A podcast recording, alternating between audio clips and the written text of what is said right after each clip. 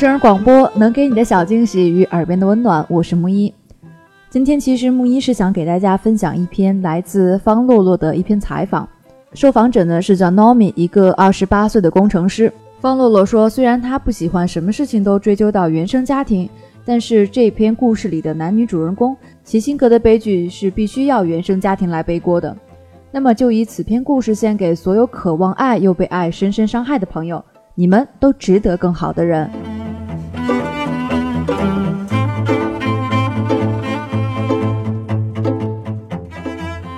这篇采访的名字叫做《我的男友是爱无能》。我叫 Nomi，二十八岁，人在香港，是一名电梯工程师。我的男友叫 Manian，二十九岁，香港人，是一名审计员。我们在兰桂坊酒吧相遇，当时我正站在垃圾桶旁抽烟，他走了过来，笑着问：“借支烟可以吗？”戒烟是兰桂坊搭讪的惯用伎俩。我的朋友 Vivian，一个情场狐狸精，曾总结过兰桂坊勾女三剑客：韩国人、印度人和香港人。韩国人个个都是从韩剧里走出来的，台词背得滚瓜烂熟。你很漂亮，你眼睛很漂亮，你是我今晚见过最漂亮的。印度人最直接，第一句话就是邀请你去他家。至于他家有几个印度人等着你，反正肯定不止一个。香港人吧，最喜欢把嘴贱当幽默，既不会夸人，也不会邀请你去他家。家里住着爸爸妈妈、姐姐妹妹一大堆，怎么好意思带女孩子回去呢？只敢在夜店黑漆漆的角落找个看得过眼的女生上下其手罢了。他个子很高，长相阳光。笑容比街边的霓虹灯都闪亮，晃得我睁不开眼睛。我递给他一支烟，将 Vivian 的警告抛之脑后。我们闲聊了一会儿，然后交换了电话。我常跟女性朋友去酒吧，我爱喝酒，平时生活太压抑了，只有微醺后才会真正放松。酒吧里偶尔会遇到男生搭讪，但大都只是聊聊天，之后就不再联系。可他第二天给我发了信息。干嘛呢？看画展，我过去找你吧。好呀，我们看了画展，也吃了饭。那之后又约会了三次，觉得对方是值得认真交往的对象，便确定了关系。客观的说，他有礼貌、好脾气，不熟悉的时候很有吸引力，而唯一的缺点是抠门儿。我们吃饭是 A A 制。有几次我没有零钱，他买完单后问我，为什么你一到付钱的时候就坐着不动？我表示下次会买单。他说，你能这么想就好。一次去星巴克，他买了两杯咖啡，我心想，不至于一杯咖啡钱都要 A A 吧，就没给他钱。他说，我们出来约会都是我给钱哎。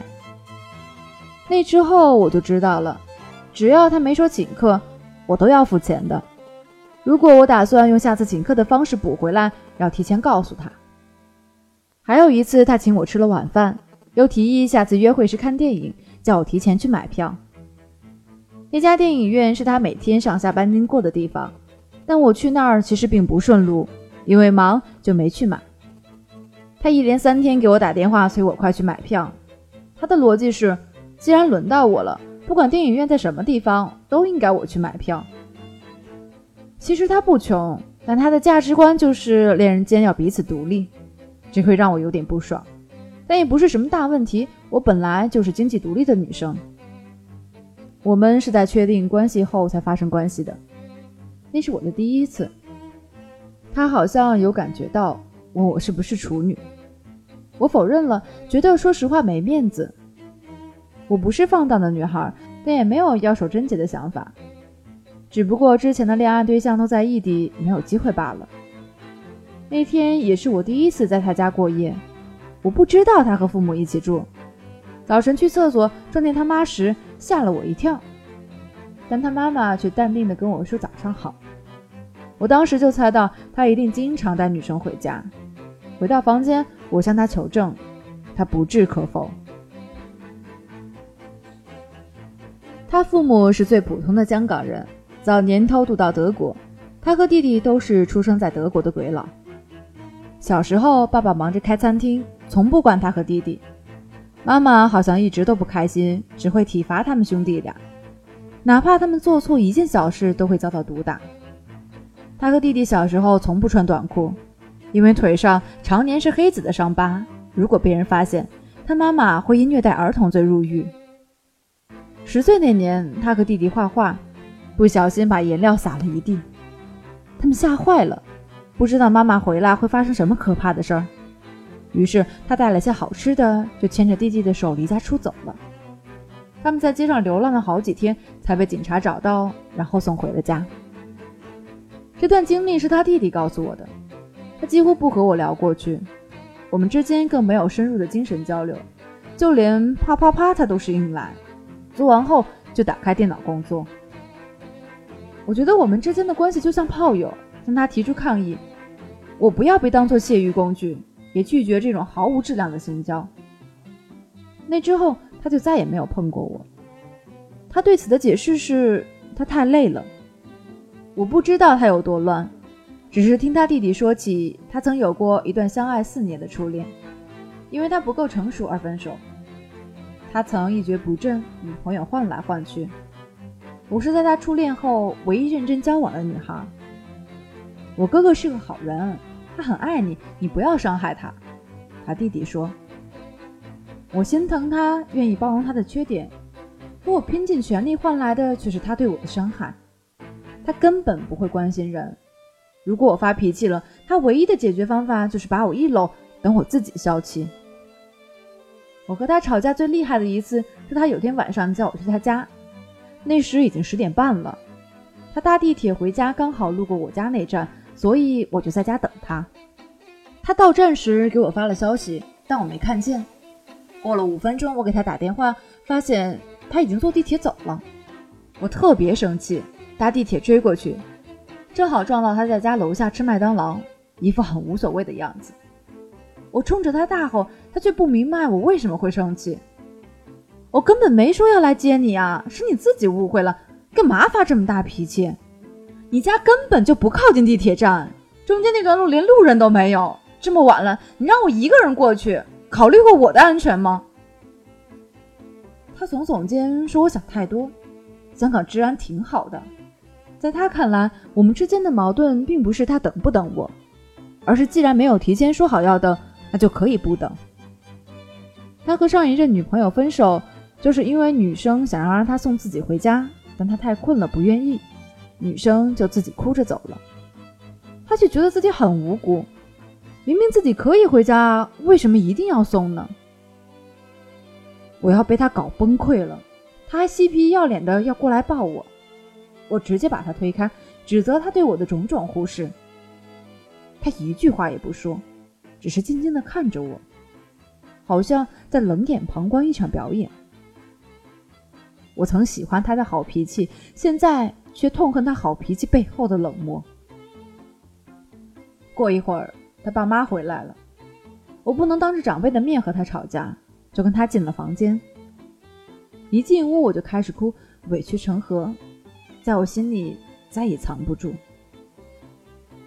他递给我一张纸巾，说：“你看，我也有改进啊，你哭我都会给你递纸巾。”从他的角度看，他已经尽力去爱我。可他拼尽全力的爱，也不过是常人的一点点爱，甚至连一点点都不够。有次我们啪啪啪，他忘了带套，我很怕怀孕。第二天我约了朋友去杭山，他在家，我让他帮我买紧急避孕药，他却不肯去。最后还是我托朋友从深圳的药房帮我买的。朋友问我：“你为什么要这么贱？”我无言以对。是啊，我为什么这么贱？在别人的眼中，我是一个优秀的女生，可没人知道我内心有多自卑。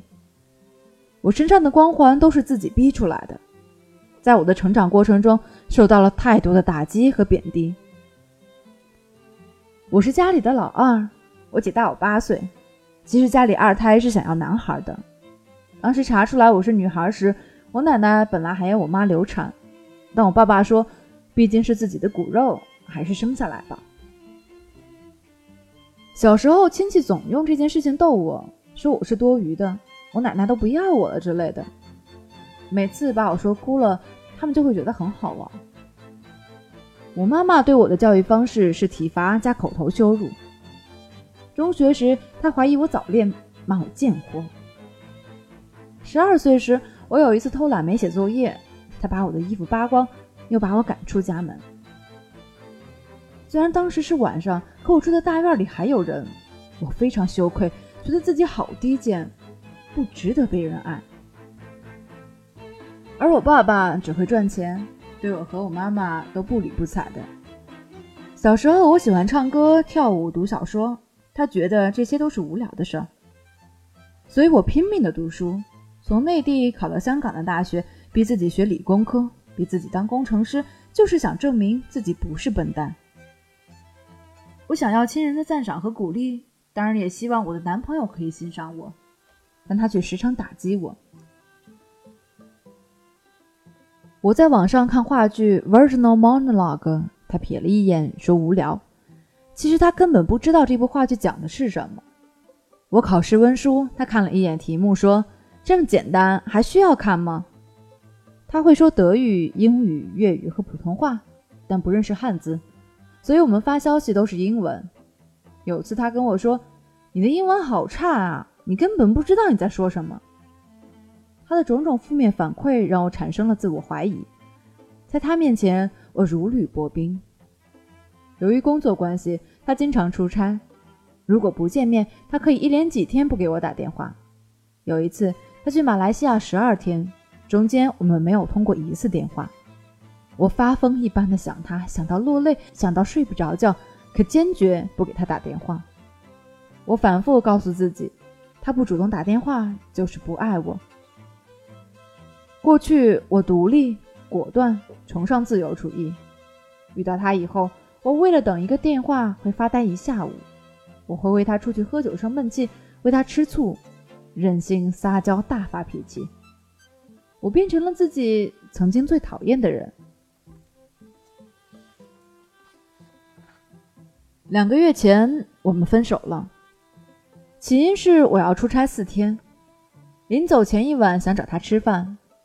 那之前我们也一个星期没见了，可他说他要学普通话，没时间和我吃饭。我胸中突然涌上一股气，觉得再也没有办法忍下去了，就跟他说了分手。可他毫无反应。第二天晚上，我已经到了另外一座城市，想起他，心又怂了，想打电话和他聊聊，让他拒接，说他在酒吧听不清电话，有事情。回头再说。我脑中开始浮现他和别的女生搭讪的画面，顿时心如刀割。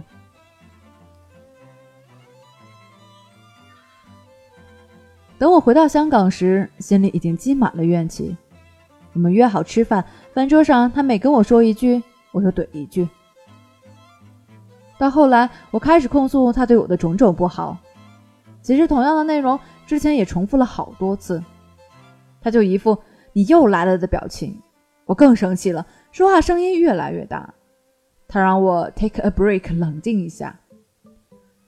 那之后有十天，我们都没说话。第十一天，他说请我吃饭，我很开心，觉得他在向我示好。我穿了条红色连衣裙，兴高采烈的去赴约，可听到的却是分手两个字。我觉得自己就是个傻逼。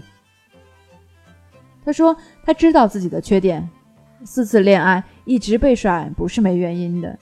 可他不打算改，他一辈子都这样了。他还说不想让我委屈自己，觉得对不起我。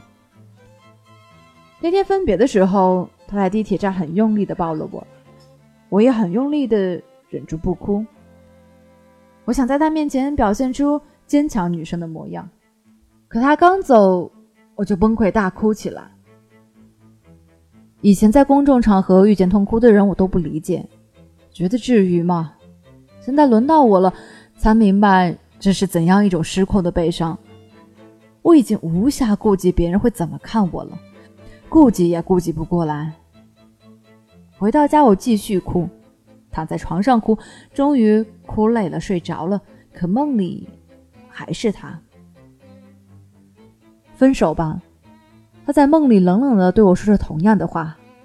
我惊醒了，满脸是泪。你这么对我，有没有想过我会有多痛苦？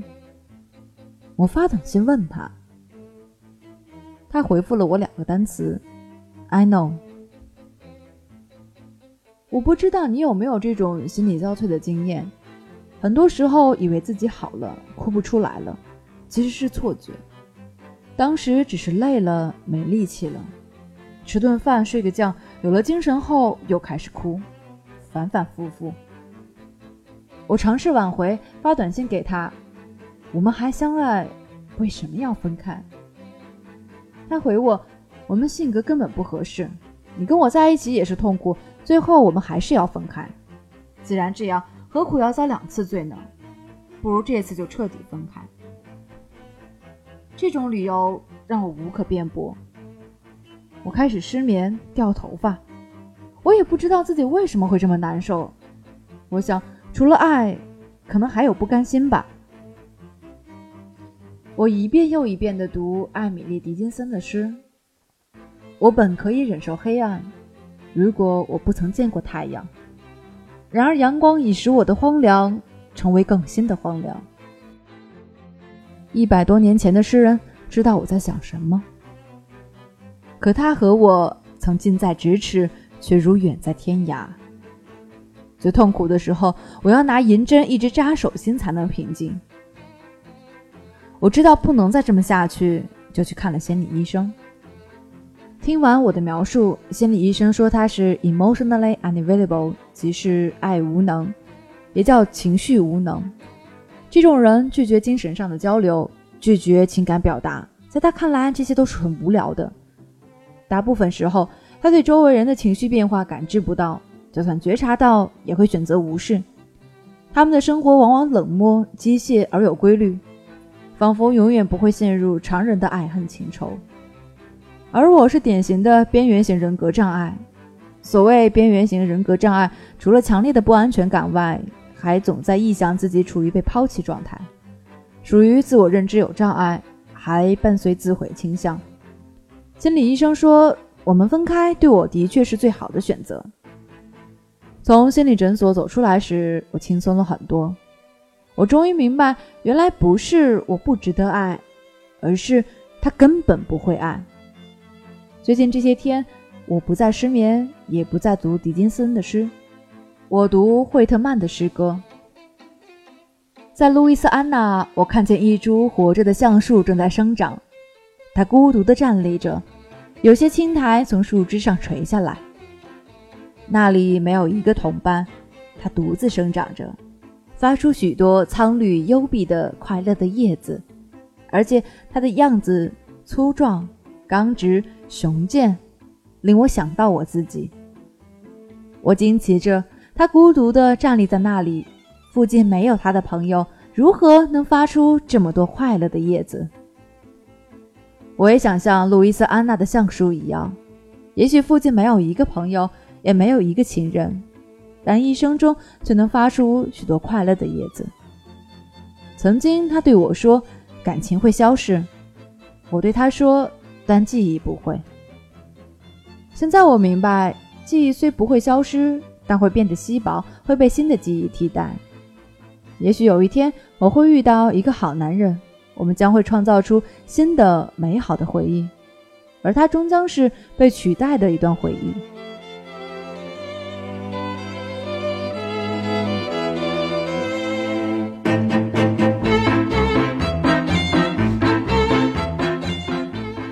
在这篇故事发表在订阅号的当晚，Nomi 给方洛洛发来了信息，告诉她，她的男友来找她了，说想和她做朋友，不想从此被她隔离开，哪怕只是偶尔看看她也会很开心。